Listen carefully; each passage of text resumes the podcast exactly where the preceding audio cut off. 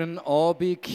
Ähm, wir sind und bleiben, ähm, ich finde, in einer höchst faszinierenden Serie über einen Mann, ähm, der schon längst tot ist. Über einen Mann, der sich aber trotzdem lohnt, ähm, immer wieder darüber nachzudenken. So, ähm, von der Serie her sind wir ähm, ziemlich genau heute in der Hälfte.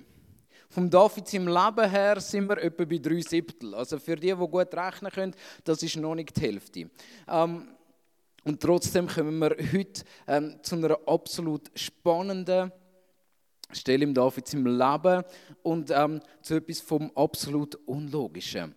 Und ähm, der Titel selber, ein trauernder Sieger. Ähm, der hat mich selber mal ins Nachdenken gebracht, obwohl ich den Titel selber mitprägt habe. Und ich habe mir überlegt, ähm, was haben wir da für eine Geschichte uns ausgesucht? Wir haben uns eine Geschichte ausgesucht von einem, von einem Mann, von einem König, wo ähm, nicht immer ein König war. Und ähm, so, einfach, dass wir da nochmal ungefähr am David sein Leben haben ähm, einfach aufzeichnen. Der David war ein Hirtenbub und er ist König geworden. Das ist eigentlich am David sein Leben zusammengefasst. Ähm, und da dazwischen, ähm, also jetzt haben wir eigentlich alles, alles ähm, so gesehen, was da passiert. Also wir haben den David als ein Bub von zwölf Jahren alt, der so ein bisschen Schöfli gehütet hat. Vor uns gehabt, das ist so schon ein paar Wochen her. Und darum habe ich gedacht, es wäre nochmal sinnvoll, ähm, euch die Schöfli in Erinnerung zu rufen, darum die schöne Zeichnung von dem Schaf. Ähm, und in dem Moment, wo er zwölf Jahre alt war, also ein Bub, ähm, unvorstellbar klein und jung, ähm, wo plötzlich gesalbt wird zum König. Also ihm wird das Versprechen gemacht, du wirst mal König. Und dann könnte man meinen, okay gut, wird mal erwachsen und dann kannst du König werden. Ähm, und der David ist erwachsen worden und er ist nicht König geworden, sondern hat zuerst einen Haufen Seich müssen durchmachen. Und ähm, wir haben dann die Geschichte erzählt, wie der David ähm, zum Saal kam, ein paar gute Lieder geschrieben hat, ähm, wo man heute Psalmen nennen. Und irgendwann ist er dazu gekommen, dass er gesagt hat, ähm, ich will auch Kriegsheld werden. Und er ist Kriegsheld geworden, ähm, hat einen Haufen Leute getötet und hat das super gefunden. Ähm, und dann ist aber der Saul eifersüchtig geworden und hat ihn angefangen zu jagen. Und ähm, das ist so ganz kurz zusammengefasst, was wir bis jetzt gehabt haben. Also der David hat nie etwas von dieser Krone gesehen.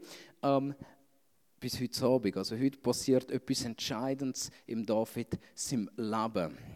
Und ähm, mir ist wichtig, also ich tue die zwei Begriffe, die heute im Titel sind, einfach mal da vorne anschreiben.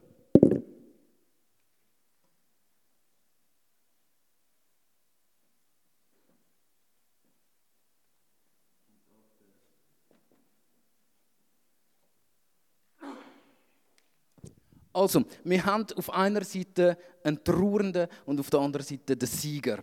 Ähm, und ich glaube, aus dieser Geschichte, die wir heute Abend ähm, hören miteinander, ähm, können wir ähm, zwei entscheidende Sachen herausnehmen. Und zwar etwas über Sieg und etwas über das Sieger sein. Ähm, und etwas über das Trauernd sein. Ähm, also heute Abend kann es auch ein bisschen um Emotionen gehen. Ähm, das einfach mal so viel vorausgeschickt. Ähm, der David ist zwölf, freut sich von zwölf weg auf eine Krone. Und ähm, wir denken jetzt, Rolli, du redest die ganze Zeit jetzt schon von dieser Krone. Warum ist denn das so wichtig, dass er zwölf war? Weil man könnte tatsächlich meinen, wenn dir als zwölfjähriger Bub etwas versprochen wird, dann ist es fair, wenn du das gleich überkommst. Aber die Zeit von dem viel, ähm, ist nicht einfach nur zwei oder drei Jahre gegangen, sondern die Zeit von dem viel ist 18 Jahre gewesen. Also nicht der David ist 18 geworden, sondern der David hat nichts als Seich erlebt. Ähm, hat Leiden erlebt, ähm, hat müssen in Höhlen schlafen, wo ihm dann auch noch die anderen vor die Hütte gekackt haben, das haben wir letztes Mal gehört, ähm, hat müssen flüchten, bis dorthin, dass er zu den Todfeinden von Israel gegangen ist, weil die Geschichte äh, müssen wir heute abkürzen. Also es kommt da, in diesen 18 Jahren ist einiges passiert, könnt ihr alles nachlesen im 1. Samuel. Ähm, 18 Jahre lang hat David gewartet auf eine Krone. Und man kann sich vorstellen, dass nach 18 Jahren, also ich bin nicht mehr ganz jung, aber 18 Jahre ist mehr als die Hälfte von meinem Leben. Ähm, und wenn ich jetzt 18 Jahre auf etwas gewartet hätte, ähm, das ist Sieg.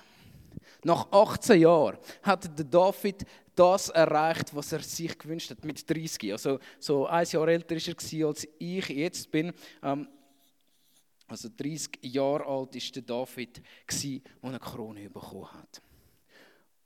Und das tönt eigentlich wie ein langes Märchen. Also so eine lange Geschichte von jemandem, der König werden musste.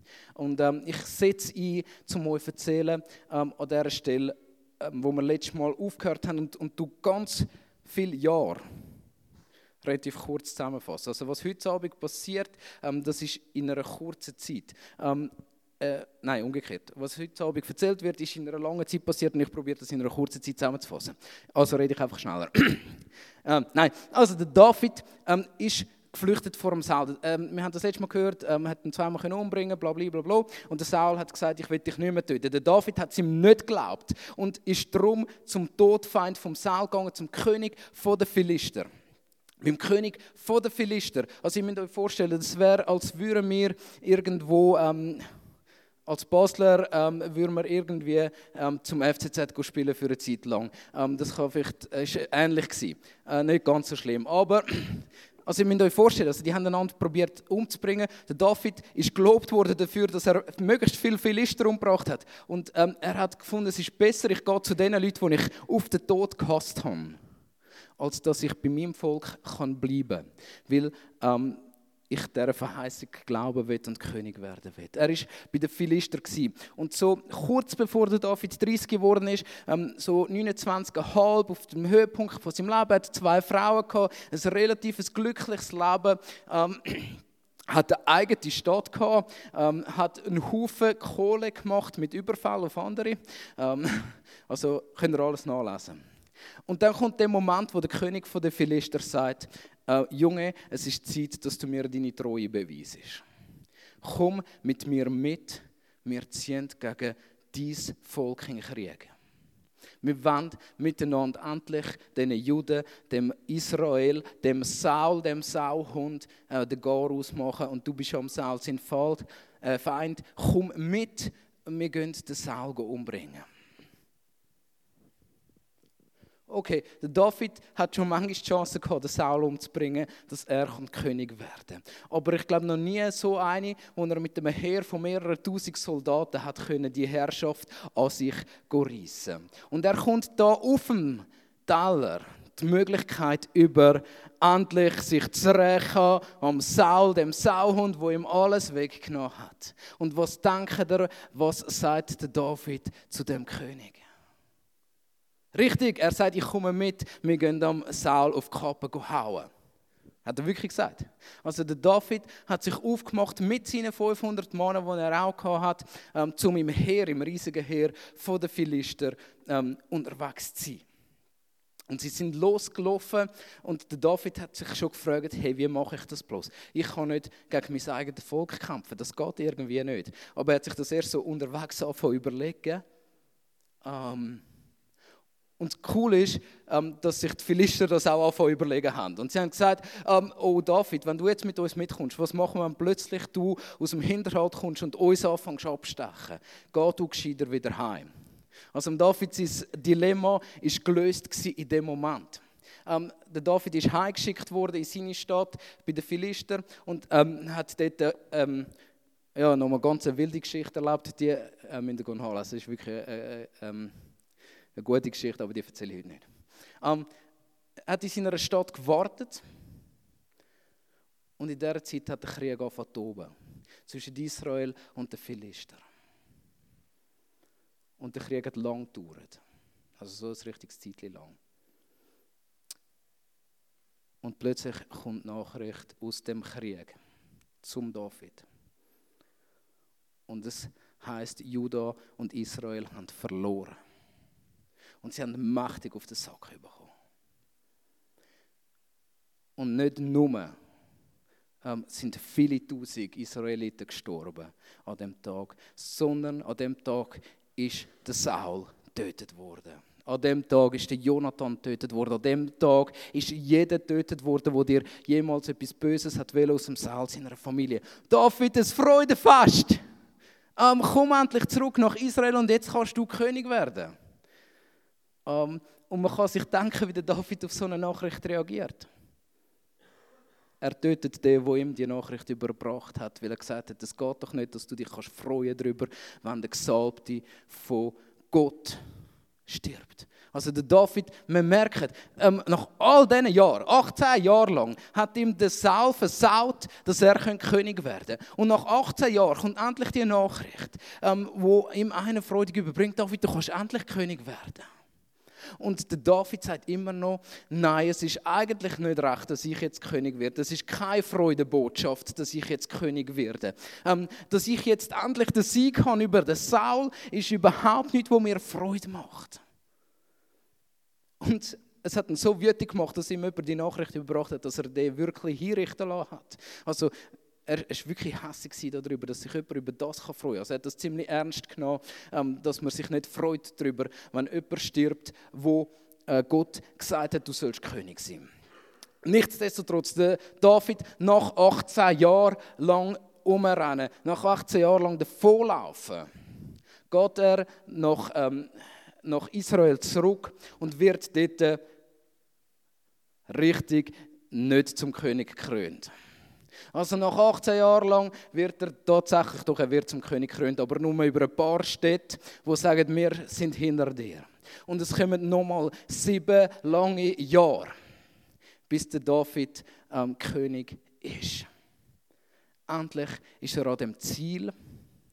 Und irgendwie merkt man, emotional packt der David das nicht. Es macht ihn eine Art wütig. Es macht ihn eine Art traurig, dass der Saul tot ist. Und ähm, ich kann mir vorstellen, man weiß es nicht genau, aber ich gehe davon aus, dass David in dieser Zeit folgenden Psalm geschrieben hat. Das ist der Psalm 61 und den möchte ich euch vorlesen. Ähm, der David hat nicht aufgehört, ähm, Lieder zu schreiben. Er hat das ja schon gemacht, als er Schäfli gehütet hat. Und ähm, er hat das gemacht, als er König geworden ist. Und der Psalm 61, ähm, da hören wir etwas über Sieg und was der Sieg mit dem David gemacht hat. Höre Gott mein Schreien, horche auf mein Gebet. Vom Ende der Erde rufe ich zu dir, weil mein Herz verzagt. Ähm, wir wissen, in dieser Zeit ist der David alles andere als fröhlich. Wir schauen die trauernde Seite nachher nochmal genauer an.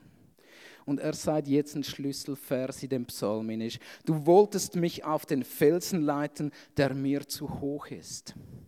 Ähm, der David hat nicht, wie man könnte meinen, vielleicht 18 Jahre lang einfach gedacht, es ist mega geil, dass ich König werden kann. Es ist mega geil, dass ich Macht bekomme. Oder es ist mega geil, ähm, dass ich einfach kann da vorne mit dabei sein kann.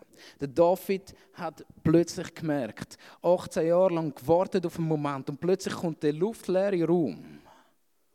Der luftleere Raum, wo er drin gedruckt wird und plötzlich gibt es da ein paar tausend Leute, die sagen, hey, wird du König über uns? Und der David ähm, merkt, Gott, das ist mir zu viel. Gott, das kann ich nicht. Und schaut, ähm, im Leben gibt es etwa diese so Situationen, wo uns Gott an einen Ort herführt, wo wir irgendwie schon lange darauf warten. Ähm, ich mache mal ein Beispiel. Ähm, für viele ähm, ist so ein Ort, ähm, irgendwann mal eine Ehe oder eine Familie zu haben. Und, ähm, so, und man wartet das Leben lang drauf. Und ähm, man weiß manchmal so, wenn man jetzt so geheiratet ist wie ich, dann kommt so der Moment ähm, vor dem Hochzeit. Ähm, bei der einen ist es ein Jahr vorher, bei der anderen ist es ähm, eine Woche vorher, bei der letzten ist es am Abend vor der Hochzeit, wo man nochmal sagt, ui, ui, ui, kann ich das überhaupt? Bin ich denn wirklich so pickt, dass ich ähm, an dem Tag, wenn der auch immer ist, ob der am nächsten Tag ist, ein Versprechen kann machen kann, das ewig dauert? Und ähm, man fragt sich die Frage, und, und, und viele Leute in der heutigen Zeit ähm, beantworten die Frage, oh nein, das kann ich nicht und heiraten darum gar nicht mehr. Und das, oder, oder sagen doch, um mal ausprobieren oder so. Aber merkt ihr, es gibt Sachen, wo man manchmal ein Leben lang darauf wartet. Manchmal Sachen, wo man ein Leben lang darauf hinhofft und merkt, das ist gut von Gott her. Und plötzlich kommt der Moment und merkt, wow, wow, wow, jetzt wird es mir aber doch ein Spürchen zu viel. Aber vielleicht gibt es das ähm, irgendwo, also ich habe das mal gehabt. Ähm, ich bin als Teenie ein, ein, ein, ein mittelmäßiger Batter gewesen. Also mittelmäßig heißt, ich habe manchmal gebattet. So ab und zu. Und dann hat es den Moment gegeben, wo ich gemerkt habe, hey, dorthin will ich. Das wünsche ich mir von ganzem Herzen. Und ich habe angefangen zu beten wie ein Weltmeister. Ich habe angefangen, Gott anzuflehen und gesagt, Gott, schenk mir das. Schenk mir die Möglichkeit. Und es ist dort mal darum gegangen, dass ich ähm, Leiter sein von, von, von, einer Bewegung bei uns in der Jugend in der Gemeinde. Und ich habe äh, über Jahre hinweg das betet. Und plötzlich ist der Moment gekommen, wo meine Gemeinde gesagt hat, okay Rolli, dann versuch es doch mal. Und plötzlich habe ich gemerkt, wow, das ist mir jetzt eine Schuhnummer, das ist gross. Jetzt muss ich plötzlich. Und merkt ihr, es gibt im Leben ganz viele so Sachen. Vielleicht habt ihr irgendeinen Job, wo ihr darauf hofft. Oder vielleicht habt ihr irgendeine Lehrstelle, wo ihr darauf hofft. Vielleicht irgendein Studium und plötzlich ist das Studium fertig und ihr könnt endlich das tun, was ihr euch schon lange gewünscht habt. Und ich merke, das ist ein Moment zu gross für mich. Und dem David ist es ganz ähnlich gegangen. Sein Sieg über den Saul, über, also er hat ja nicht gekämpft gegen den Saul, aber, aber trotzdem ist es schlussendlich der Sieg gewesen, weil er hat nach dem Saul seine Krone bekommen, ähm, nach sieben Jahren vollständig über das ganze Land Israel. Ähm, also 25 Jahre lang insgesamt hat er gewartet auf etwas und dann sagt er im Psalm, Gott, du hast mich will auf den Fels auflupfen, wo mir zu groß war. Und ähm, und dann können wir sagen, okay, Gott überfordert uns manchmal. Und vielleicht überfordert Gott dich. Und vielleicht überfordert Gott dich am heutigen Abend gerade mal damit, dass du manchmal sagst, Gott, ich weiß nicht mal, was du willst von meinem Leben. Vielleicht überfordert Gott dich damit, dass er nicht redet zu dir, wie du es dir manchmal wünschst. Vielleicht überfordert dich Gott ähm, damit, dass er sagt, hey, lebe das Leben, wie ich es will, aber du weißt eigentlich gar nicht, wie es Gott will. Und, und du sagst zu Gott, hey Gott, jetzt willst du mich gerade auf den Felsen auflupfen, wo mir zu groß geworden ist. Und David bleibt in seinem Sieg in seinem Sieger kommt er an einen ganz spannenden Ort. Weil der Psalm geht weiter und, und, und plötzlich kommt ein ganz anderer Ton drin und das gefällt mir gut. Denn du, Gott, bist mir meine Zuflucht geworden. Du bist ein starker Turm vor dem Feind. Ich möchte weilen in deinem Zelt in Ewigkeit, mich bergen im Schutz deiner Flügel. Ähm, und man denkt da, hey, König David, du kommst gerade Macht und, und Geld und, und äh, Waffen über, um dir deinen eigenen Schutz zu bauen. Und der David sagt, hey, ähm, ich will ein Sieger sein, wo sich bei Gott bergen kann. Also wenn man auf etwas wartet, wo ganz lang ähm, unser Leben geprägt hat und wir merken plötzlich, es ist uns zu viel, dann lohnt es sich manchmal. Dann lohnt es sich manchmal, Gott zu sagen, hey Gott, ich, ich will mich bei dir einkuscheln, ich will mich bei dir verstecken. Und das dürfen wir. Gott, du stellst mich nicht an einen Ort her, wo ich nicht herkomme. Gott, du machst nicht etwas, was zu gross ist für mich. Weil ich weiß, dass du mitkommst. Du bist mein starker Turm. Okay, ähm, der David sagt, und, und da passiert etwas in dem Psalm. Und das macht ihn nachher zum wahren, guten König. Und, und das sehen wir nachher im David im Leben so bäumig. Ähm, er strahlt es manchmal hinter, wie gut der König er geworden ist. Aber, das ist der Unterschied. Er hat das, was ihm zuerst zu viel war, hat er plötzlich gemerkt, mir ist es nicht zu viel, weil Gott mit mir ist, weil er mein Turm ist, weil er meine Zuversicht ist. Also der David als Sieger hat gewusst, da braucht es doch noch einen, der noch mehr Sieger ist über meinem Leben. Und ähm, heute Abend reden wir nicht über den David als Sieger. Wir, äh, wir haben das vorhin kurz angetönt, ähm, dass er ein bisschen wütig ist und darum, ähm, ich sage jetzt mal, einem im wörtlichsten Sinne als Gurgeli gegangen ist, ähm, wo immer schlechte Nachrichten überbracht hat.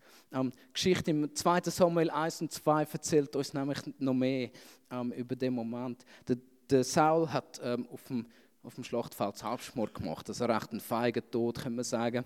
Ähm, und der David, das Erste, was er macht, wenn er König wird, er fängt an zu trauern darüber, dass es mit dem Saul nicht funktioniert hat. Er fängt an trauern darüber, dass das Konzept anscheinend von Gott ausgewählt hat, nicht funktioniert hat. Also ähm, ich traue heute ein bisschen etwas zu. Ähm, es gibt Sachen, wo Gott sich ausdenkt hat, wie die Erwählung vom Saul. Und ganz offensichtlich hat es mit dem Saul nicht funktioniert. Und der David trauert darüber. Der David trauert und sagt, mein Gott, wie kannst du es nur zulassen? Dass dein gesalbter König muss sterben. Und er trauert noch viel mehr als über den Saul, trauert über den Jonathan, der sein Freund war, sein Mentor, der ihn in so vielem ausgebildet hat. Und er sagt, oh, Jonathan, Mann, es ist so traurig, hast du müssen sterben in dieser Schlacht. Ich will gar nicht an dem Ort sein, wenn das heißt, dass ihr tot sein. Das sagt David. Er fängt an zu trauern ähm, in seinem Sieg. Hinein. Er fängt an, das nicht mehr vertragen, dass irgendwie das, was Gott sich mal gedacht hat, nicht funktioniert. Und er fragt sich, Gott, warum?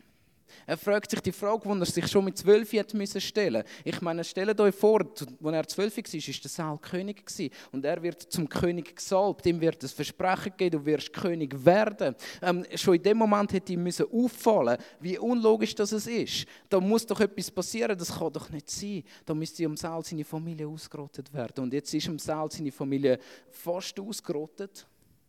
Und er checkt, was da passiert ist. Und ich sage euch, was da passiert ist. Gott hat seine Entscheidung über den Saul bereut. Schon da. Gott hat bereut darüber, dass er den Saul zum König gemacht hat. Ich sage es noch ein bisschen gewagter. Gott hat auf die falsche Karte gesetzt in dem Moment. Und das macht David traurig. Und wir könnten jetzt sagen, ja gut, wenn wir an einen Gott glauben, wo ab und zu einfach mal ähm, so ein bisschen sein Glück mit einem probiert, was einfach nicht funktioniert, dann macht mich das sehr unsicher über den Gott. Und wenn wir ein bisschen genauer anschauen, dann merken wir, dass der David nicht ähm, über, über Gott am Trauern ist, sondern darüber, dass es den Saul nicht gepackt hat. Und weil er gewusst hat, ich bin nicht besser als der Saul. Und, und sich gefragt hat, Gott, warum willst du jetzt deinen Weg mit mir gehen?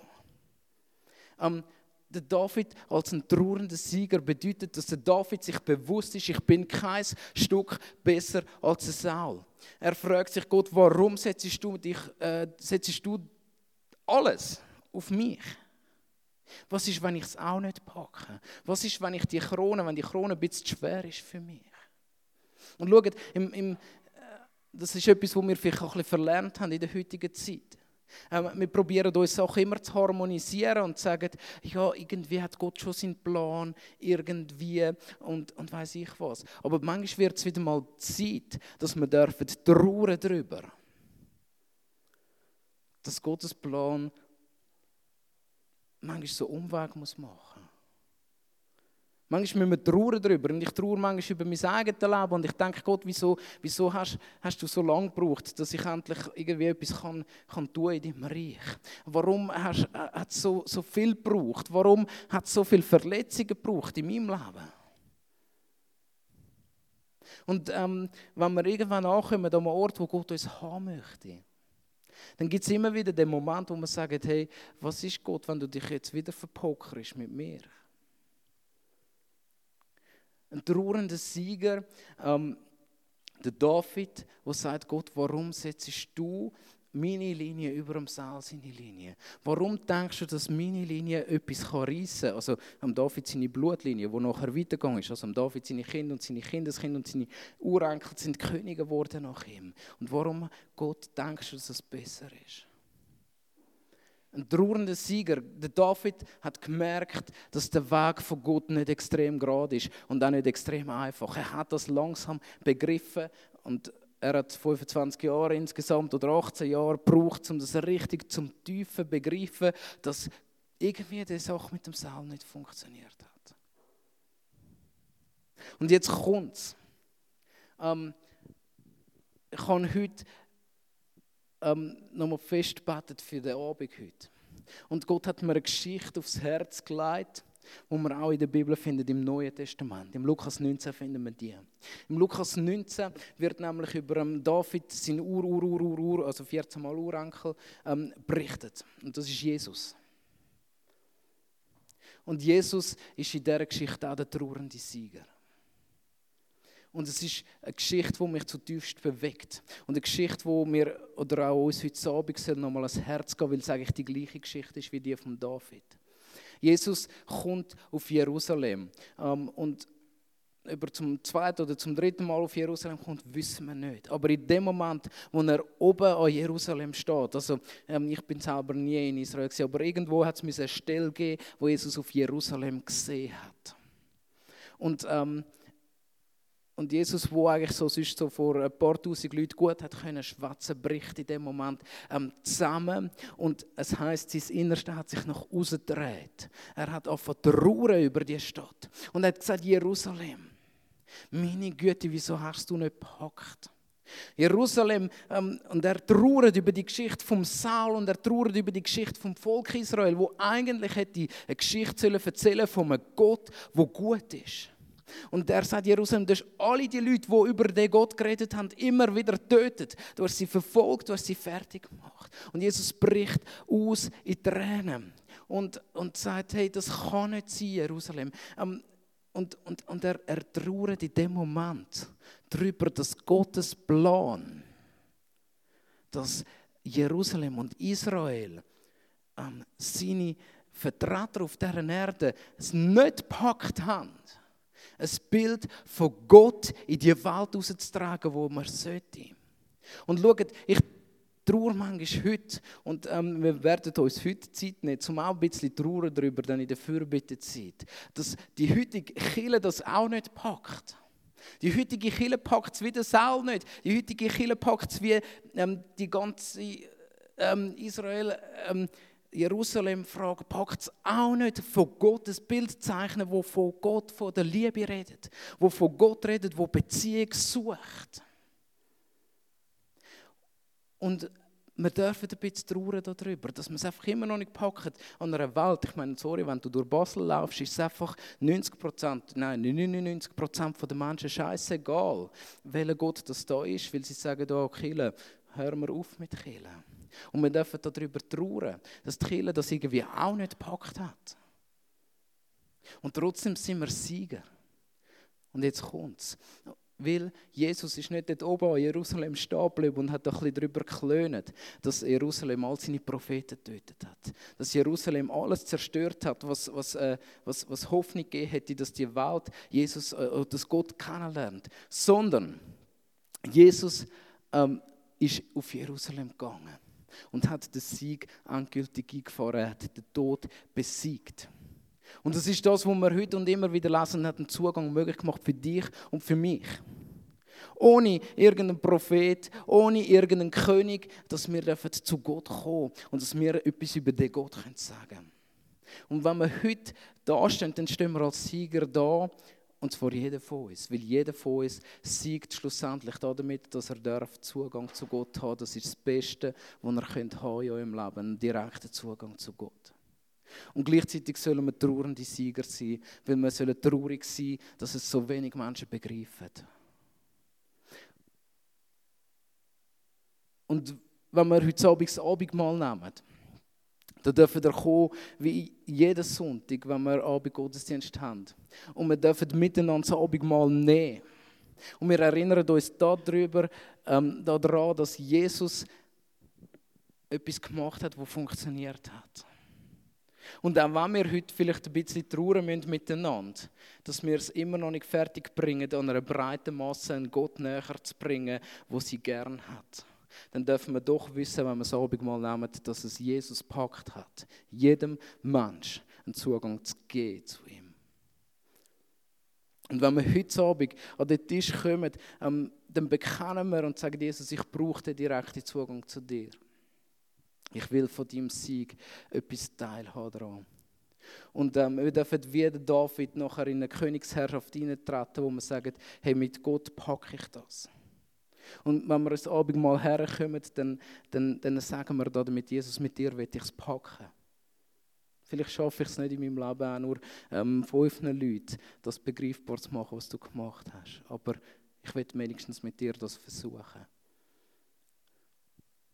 wo Jesus ähm, das Abendmahl eingesetzt hat, hat er gesagt, hey, schaut, ähm, zum den Sieg erringen, gebe ich mein Lieb her für euch.